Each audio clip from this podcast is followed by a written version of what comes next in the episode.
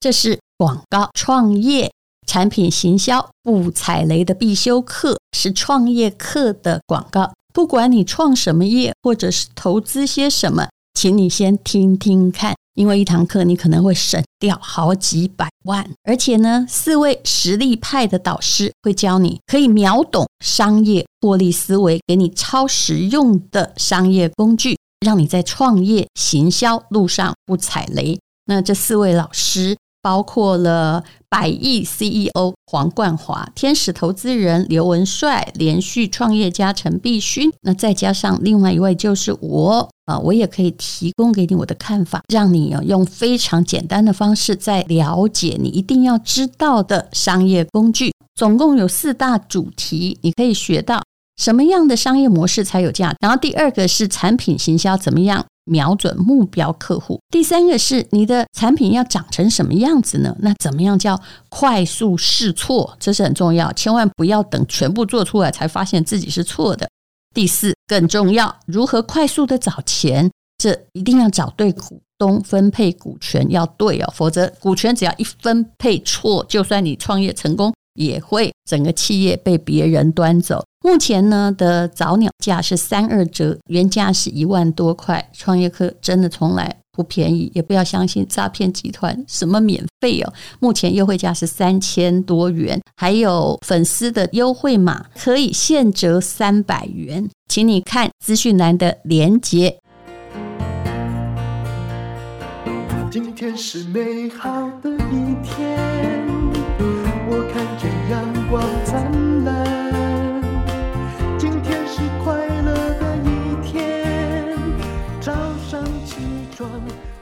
欢迎收听人生实用商学院。我们今天访问到了我们的好朋友优活原力的研发长廖玉琪。玉琪你好，淡如姐好，听众朋友大家好。你每次来都要带给我们那个中年女性的励志话语。对呀、啊，嗯、我我突然想到哈，我们在古时候啊，我们这个年纪啊，叫做半白老妪。哎，yeah, 不要让我听到那句话。其实我已经过蛮久了。我是说我自己。哎，你刚好哦，刚好。对。就是你会看到哦，尤其大概是最近比较少人这么不长眼。以前只要看新闻，就说有一位老妇有没有？是啊，是啊，就是昏倒在街上哈。结果那个老妇已经五十岁了，大概是这样。有有有。你看一个人，嗯，你老不老，其实是用你的年纪来看的。哦，我认为我自己不老，还很年轻。其实我就认为我们是年轻人，对不对？不是，就是如果这个记者是五十岁，他就不会写半白老玉。哦、如果他是二十，他妈妈大概四十几，他会觉得说：“哦、哇，你一定很老了。”所以，我们是有坐标的。所以我们后来遇到小学同学，哦、都会说：“哎呀，你怎么跟以前一模一样，没有变？”那其实是因为我自己也相对老了。哦，嗯，像如果你带你女儿去，她肯定回来会跟你说：“妈。”明明他们都老成那样，你还说他跟你高中时期没有变，还是美少女，这是不可能的。真的哎，我觉得我的我的骄傲只有在我女儿跟儿子国小的时候，因为我们算年轻的爸妈、嗯、啊。对，你很早就生了，对，嗯。可是后来就不行了，像我们同事啊，平均大概二三十岁，嗯，我真的很老哎，跟他们比，哎呦，随便都大一二十岁。我常常一问起来，我都比他们妈妈大哎，我差不多跟他。妈妈，因为你二十六岁就生小孩，对对对，差不多。你知道那个九妹，她不是都叫我干妈吗？是哈，你知道这件事就太有趣了。嗯，我本来觉得她叫我干妈，把我叫老了，但我也无所谓。后来理科太太就跟着她叫，嗯，那算起来，他们大概真的比我小个二十岁左右。哦，真的，二十，对不起，不止，大概呃二十四五左右。哦，哎，真的很。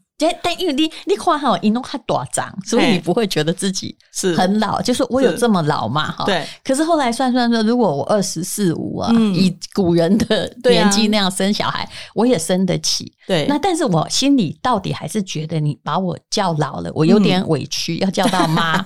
但后来有一天，我就收到了我的北女的高中同学嗯的一个讯息，他寄了一张照片给我，他说：“没想到我们的下一代。”也还是同学，真的好有缘分。哦，我心里在想，下一代怎么可能是同学呢？你儿子那么大了，他儿子今年已经订婚要结婚了。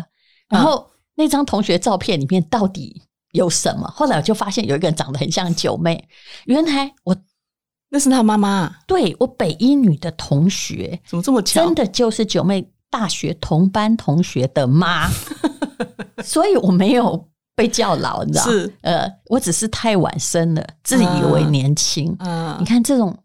欸、岁月的流失是真的很可怕的，嗯，但是接受就好了，嗯，我都是处之泰然，嗯。嗯。嗯，我也很泰然，你会发现，因为不泰然不行啊，嗯、你 Google 也 Google 得到，我是想要装着去骗谁？是，嗯，对啊，而且我们我们同事啊，新一代的现在大学生已经来实习了，嗯，工读生，嗯，那个都才二十出头岁，十八岁，嗯，对呀、啊，那你看到他们，你有想再年轻一次吗？还好。对。我觉得现在很好哎、欸，嗯，我觉得现在不管是年轻人不理解我们，我们其实不想再年轻一次，其实不想，觉得好累。对对，我觉得当学生还是被限制住啦。嗯、那我觉得现在是成成熟度啦，好经济状况啦，家庭啦，我觉得是最刚好的时候，我觉得蛮好的。其实如果你有这样子的感觉，就、嗯、如果我觉得我现在不想再回头一次，是。那表示你成熟了。而你现在状况也达到了还可以之幸福，是，嗯，对，我觉得是这样子，嗯，所以我没有想要再回去年轻的时候。那你有没有觉得一个中年女性的幸福，其实还是跟你自己的个性有关？对，没错，嗯嗯，因为我觉得除了个性以外啊，你可能周遭的你碰到的人事物啦，我觉得都影响蛮大的。我我觉得我周遭可能我都是跟一些比较正向、正面的人在一起，那可能正在为生活打拼，我觉得是蛮正面的。我比较少有忧郁的朋友，比较少，因为忙。对，你有没有想过？因为你现在是优活原力的研发长，那你也是在做有关的这个。跟你的专长一样，药品啊，哈，之前在药厂嘛，就保健品之类的开发。嗯，如果你现在只是在家里给老公养啊，那一定有空窗期啦。那会怎么样？那我觉得应该会忧郁诶，我觉得我会发疯。对，因为没有目标，就算老公养得起，好是嗯。我诶，这个日子我大概过过两年呢，就是我小孩子还小的时候，我就是自己带孩子，我没有上班。嗯、就我发现老公回家啊，我只能跟他讲说今天去菜市场买菜啊，哈，遇到谁啊，听到什么事情啊。那我发现一次两次他会听嘛，可是我讲第三次第四次的时候，他就开始觉得说，诶，没有其他的话题了嘛。我才惊觉说说不行，我要出去工作。他不是上辈子要。下辈子还要娶？那时候他还没有打定主意要娶我，是最近 最近才说要娶我。哦，所以说下辈子还要娶你这句话，反而是你在快五十岁的时候，对，没错，才重新说的。是之前娶了你之前有没有什么懊恼？那就是，呃，我觉得尤其在你当呃全职每天在讲买菜的时候，我是不晓得他有没有后悔，但是肯定那时候他应该不想再娶我吧。嗯嗯嗯，是最近啊，最近发生的事情。现在很冷静的往回头看了，你觉得？的那个时候就有两年给老公养，嗯、虽然他也努力的在养你哈，也不烟不酒哈，是。但你的状况到底是怎样？为什么后来你出来工作？嗯、好，其实哈，老实说，那两年的时间呢、啊，我。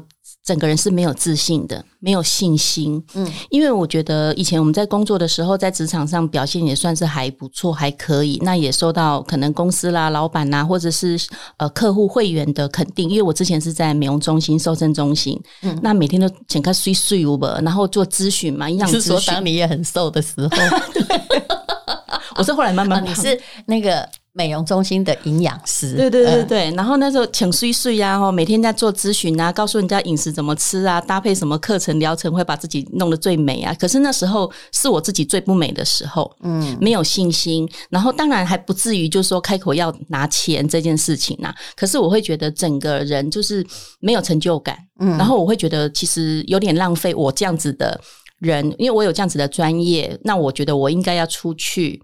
我觉得那一段时间，老实说，我真的过得呃不开心。嗯，就是在家里照顾小孩的时候，对，对嗯，不开心。那我后来决定，就是把小孩子丢给妈妈，就不要用丢字嘛，呃，把小孩子托付给妈妈照顾。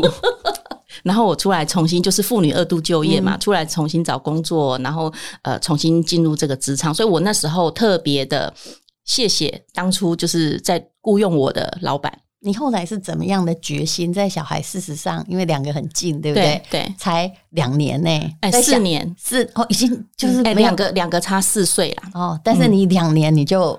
不行，对我我一定要出来，嗯，嗯对。然后那时候我就跟我先生说，我想要再出来工作，那他也蛮支持我的，因为多一个人赚钱有什么不好？嗯，我觉得是这样。每天听你在讲那个东家长西家短，真的真的听不下去，他听不下去。那我自己也觉得照镜子，我也觉得，哎，不是本来应该蛮漂亮的嘛，才二十几岁嘛，嗯、怎么看起来没有光彩？嗯嗯。然后呢，我就重新重新再出来工作。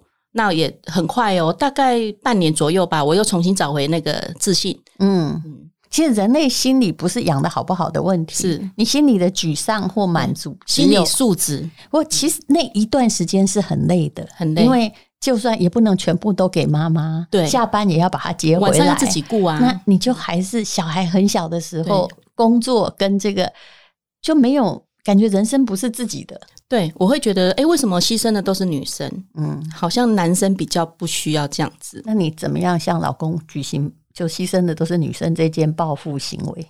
呃，我跟你讲，人会有不明言报复，但是会从某一些举动来表示自己的不满。哎，应该是说比较强势一点呐、啊，嗯、那可能讲话比较大声一点呐、啊。哦、对，然后。我觉得我先生也蛮好的，就是说他的个性呐，温良恭俭让嘛。嗯、你大声他就小声嘛，那你小声他就无声嘛。他其实只是想要好好维持婚姻而已、啊。对，我觉得他是这样子。嗯、我我我觉得我不快乐，他可能也不是很快乐。他可能会觉得说、嗯、啊，我们这么年轻就进入家庭，然后照顾孩子。那我、嗯、我们都跟其他同年龄的不一样，大家都还在玩嘛。嗯，那我们两个就进入家庭，然后照顾小孩。嗯嗯，我我觉得他心里面应该也是蛮有冲击的啦。嗯。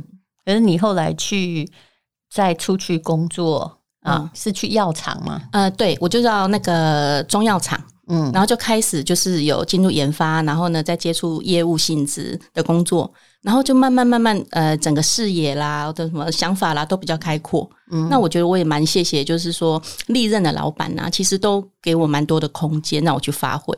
那你有没有想过哈？就是有时候人会说啊，我一忙对孩子就没耐心，有时候我觉得不是。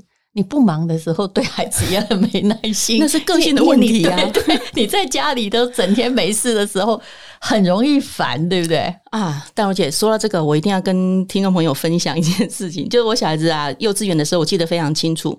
呃，小朋友照道理他还小的时候，我们妈妈是不是要提早起床，嗯、准备他，对不对？换衣服啦，嗯、洗脸啊，弄早餐，嗯、对不对？嗯，其实我是我们家最晚起床的人。嗯，那都等我先生啊带小朋友出去上学之后，我才起床。嗯、那我小孩子哦，大概五岁左右，他就训练，就是说早上自己刷牙、洗脸、换衣服也就算了，他会从冰箱倒牛奶，然后倒那个谷物喜瑞尔。然后我我各种的那个口味都会帮他准备好，他今天想吃巧克力，明天想吃草莓都可以，他就自己倒自己吃，所以 这样很营养吗？还蛮营养的，谷物其实蛮营养，营养啦，它比那些蛋饼什么饭团那些好。然后就跟着爸爸出去，对对对，呃，一起往学校放，爸爸去上班，是是是，然后妈妈睡久一点，对对对，那我再起床，嗯，对，所以我小孩子算是自己长大啦，嗯嗯，大家突然。读到这里，发现其实这样小孩也长得蛮好的，啊，人家也一百八十几公分啊，对吧？营养也蛮好的，啊，嗯，对呀，啊。后来有埋怨你说妈，你总是都没有起来给我做早餐，倒没有哎，欸，嗯，因为我们其实是沟通好的，因为他喜欢喝牛奶配喜瑞尔嘛，哦，那其实他也吃的蛮开心的，啊，所以沟通好就没问题，总比妈妈搞了一堆难吃的东西，是啊，健康营养也硬要他吃下去好，对，而且我其实我。那个养育小孩是这样子啊，就是说他只要不喜欢吃的东西，或者是我认为没有多大的影响他的整个饮食形态，我其实不会强迫他。就偶尔你要吃个泡面啊，吃个冰啊，都买口口粮嘛，对对对对对，我不会。那比如说他吃不下，吃的少，那我觉得那就不要吃啊。嗯，我我我我就我比较不会去制约他啦，一定要怎么样，一定要怎么样。我觉得你讲的就是一个就是营养师的心理态度。嗯，如果一个妈妈一直很注重健康，然后动不动啊这个碗要洗八遍，嗯啊，也要这样叫小孩照着做，或者是。任何食物啊，哈、嗯，都一定要煮到这个消灭细菌。是，家里人也过得很痛苦吧？对啊，像因为我之前在瘦身中心当担任这个帮客户减重嘛，其实我听太多，为什么减重会失败，就是因为它太被制约了。我每天要计算热量，嗯、我每天蛋白质要多少公克，我的这个蛋啊要多大颗，然后肉啊要多大片，然后一定要过水啊，什么出去什么东西不能吃，我这压力好大。因为我在那个时期常常接到会员朋友会打电话咨询，他说：“哎、欸，那个营养师，我现在我人在外面，我要吃什么东西啊？这个热量多少？你帮我算一下。”我说：“你累不累啊？”嗯，我我说。减重不需要这样子，你只要把握原则就可以。其实我有一阵子自己也算的很厉害，然后就真的瘦了。是，可是我发现我最后心里是会有报复的反弹的。是，是当有一天我觉得我达到目标了，我算了，嗯，好好，呃，这个像报复性旅游跟购物一样，闷久了就会物极必反。小孩你管那么多，嗯，就后来他也是，你越管越多人，越会在你看不到的时候偷偷做某些事。嗯、呃，我的小孩哈，我觉得还 OK 诶。我我其实我有一段时间我也很担心，就是说，诶，人家会讲说，诶，你的小孩在做什么啊？爸爸妈妈都是最后知道的啊，甚至于呃通知父母亲到那个警察局，你在这小孩子犯了什么错？嗯，其实我有一段在小小朋友国中的时候，我有一点担心。嗯，可是后来我想想，不不对啊。如果他平常的生活教育，我们给他的是正面的、正向的，是正确的观念，其实你不用太担心。嗯。嗯，那我我觉得我儿子在这方面他的个性，他蛮成熟的，蛮早熟的。是，嗯，我看你家小孩都没有问题，还可以哈。你在工作的时候都愿意出来，就是陪你，是，而且看起来挺能干的。嗯，我觉得还可以。对，而且那个廖玉琪也一直都在安慰我说，小孩哈，数学不好，功课不好没关系。对啊，你突然哈有一下闭着眼睛，他就找到他自己的路了。嗯，我们又没有。想要让他得诺贝尔奖，对吧？对啊，像我女儿，她就是从小数学都很不好，我都安慰她，我说没有关系啊。有的人说什么考不到一百分，考九十五分，我说哎，一百分我们家要考五次哎。上次我女儿，我上次我女儿的朋友有听到这一段，然后跟她讲说，哎，你妈在节目上说你那个一百分要考五次，她说哪那么夸张，三次好不好？所以孩子会长成什么样子？老实说，也不是你自己牺牲奉献，你就可以全盘掌握，或把他送上好的地方。那无论如何啦，后来觉得说，家庭有各个各种形式，你不能说只有一种形式。对啊，妈妈很牺牲就会变好，其实完全不尽然。就是大家愿意回家。对，愿意回家这个条件比较宽松，或者是受了什么委屈，碰到什么事情愿意跟你说，是，而不是受了什么委屈，哇，赶快逃走，是。因为回家来哈会被落井下石，那就很可怕，对，是不是？是。好，那么到了中年之后嘛，你说你对你的人生也越来越满意，其实我也是这个样子。嗯。我后来有时候一回头，觉得说二十几岁的时候，虽然我一直以前一直是个好强的人，可是。有时候那些坚持啊，哦，或者是自以为我这时候一定要怎样，嗯，也不太有意义哈。嗯，我觉得哈，年纪慢慢增长啊，对我我自觉有一个很好的好处，就是说我以前哈遇到什么事情，我会比较负面，我会想说啊，好像最坏的打算是什么是什么。可是我后来发现，好像都不会遇到啊，不会真正到这么差。原来你也会这样，会会有一段时间，嗯，然后后来我就想说啊，我的人生我就会觉得其实。不会那么糟，那事情都会有转圜，可能在最后一刻。我后来验验证了几次，我觉得就是这样子，所以我现在会比较豁达一点。我后来的体会就是说，呃，我预测的就是最美好的状况，嗯、事实上也都没发生呐，哦、所以也不用强求。然后。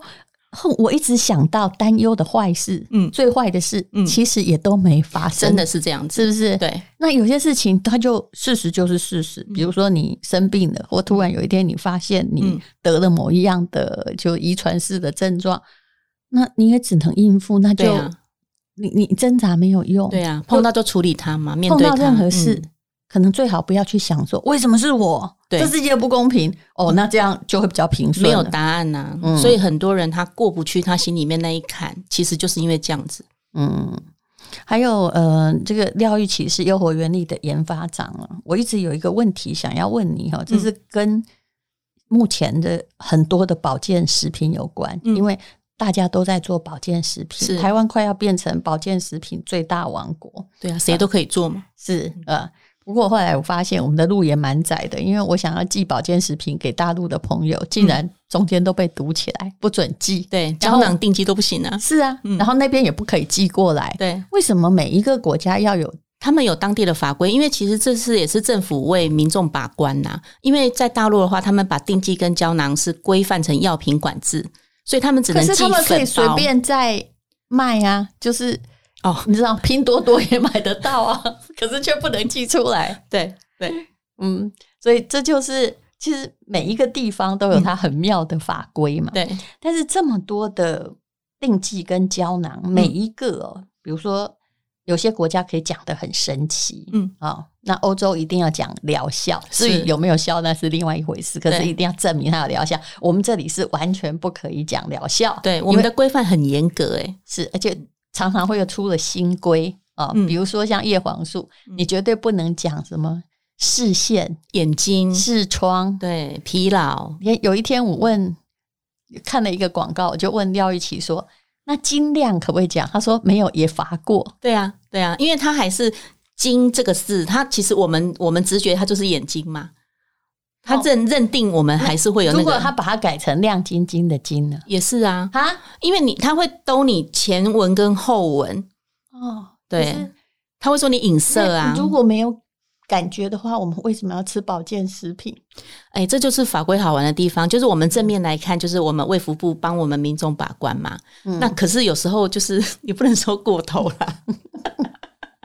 对呀、啊，像我认识的，像保养品有没有？嗯，嗯呃，我认识那种跨国是大集团，不要讲哪个集团的总裁，嗯、他是我的同学。他有一天就跟我说，他说。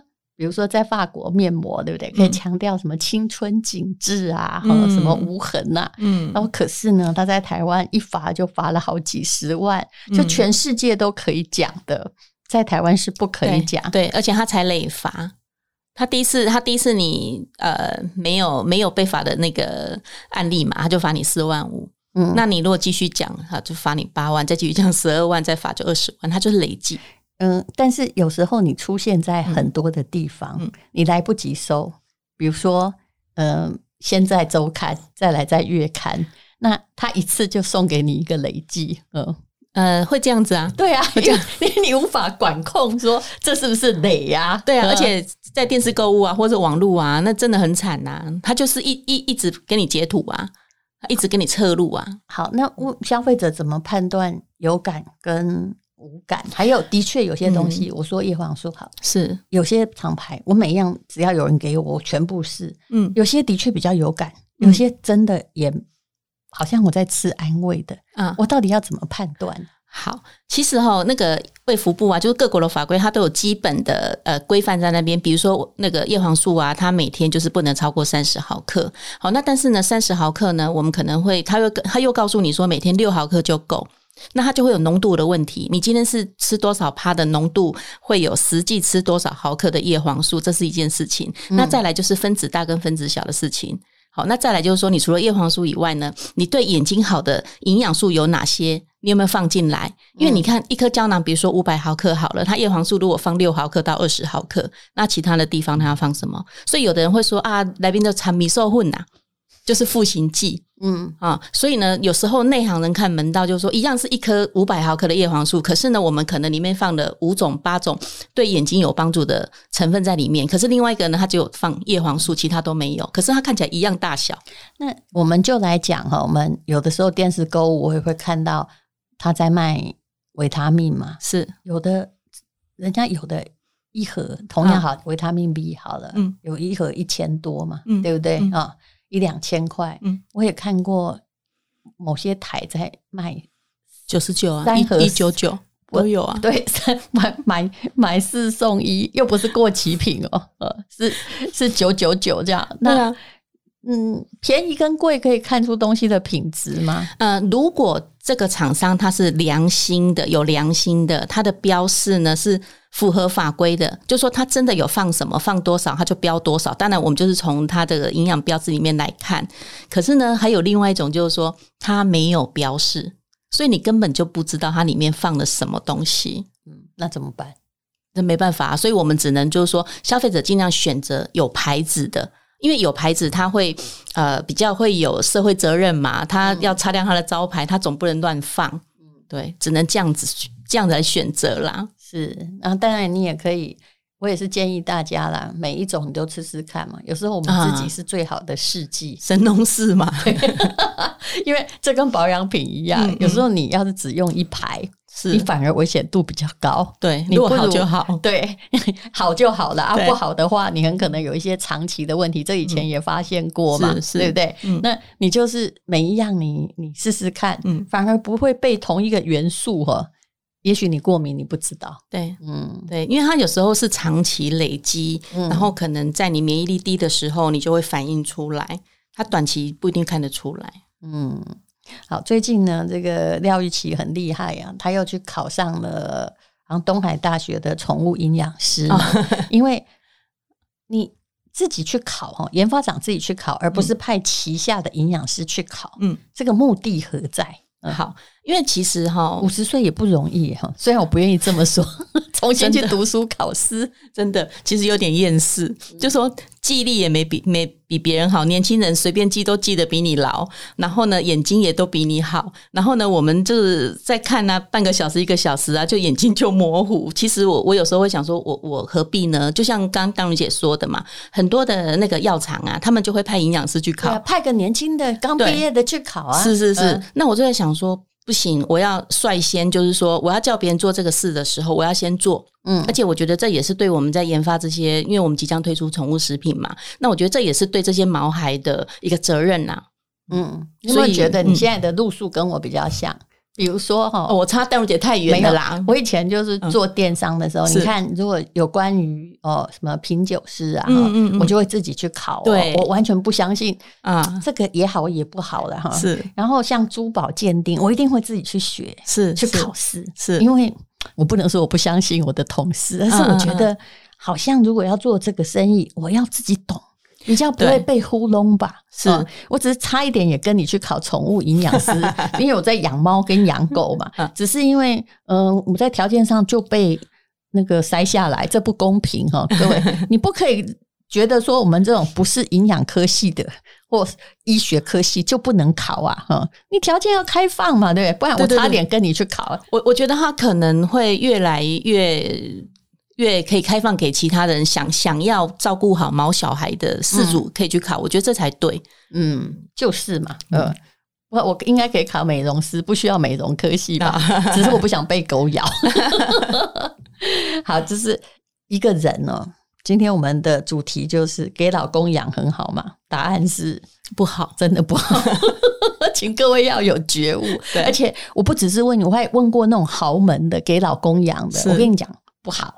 他们也这样觉得，对。虽然之前已经就是基本的生活条件满足了，可是后来会活得觉得空虚。为什么？嗯，因为你的人生不是没有自己的成就感，是接小孩的成就感、老公的成就感。嗯，不好意思，毕竟都不是你的，真的。嗯，我觉得还是还是要有自己的工作啦。嗯，好，今天请你来就是呃，我们的优活原力的团购。特价又要开始了，那你到底带来的在这个炎炎夏日，要建议大家什么呢？我们进广告来，你自己说吧。好，呃，炎炎夏日哦，我觉得最需要的就是眼睛的防晒品嘛，因为我们呃脸部有保养品，有防晒乳，那眼睛呢也需要防晒。好，那如果夏日呢比较呃可能活动力没有那么好，那我们觉得 B 群就很重要，眼睛也是 B 群在防晒哦。啊，不是，是叶黄素哦。那 B 群的话，就是对体力啦，哈维维持啦，哈、嗯、B 群可以吃。那如果是因为太烦躁啦，压力太大，睡不好啦，那我们可能就吃一点番红花的舒眠的呃这个胶囊，嗯，也很不错。还有啊，那个夏天女性最需要蔓越莓啊，啊蔓越莓、私密益生菌，对对对。那还有一个就是因为呃天气这么热，太阳这么大，不肯去晒太阳嘛，那你可以喷一下 D 三喷剂。哦，就是帮忙你的钙质吸收，对，对不对？对，对，对，是像呃 D 三喷剂，还有 D 三这个东西蛮重要。嗯、就是我跟一个年纪跟我差不多大的，嗯、我努力在运动跟在晒太阳，是，可是我就会觉得我好像并不需要补充钙或 D，嗯，可是我去检验的时候是的确骨质是有一些流失哦，是，但他真的完全不运动。嗯，你不能相信他的检验报告比我好。我觉得这个是体质也有关系啦。可是后来他说他，因为他是研究这个，我这位朋友是研究维他命 D 的博士，哦、是他说他自己都有补充。他说医生看了他那么弱的样子，也不相信他够，但他真的够。其实我每天固定诶、欸，我都是补充两千 IU。嗯，对，哦，而且我跟你讲，D 哈有六成以上的国人都缺乏，所以他要长期的补充。哦、那以这样像那个喷剂，到底要喷几次叫两千 IU？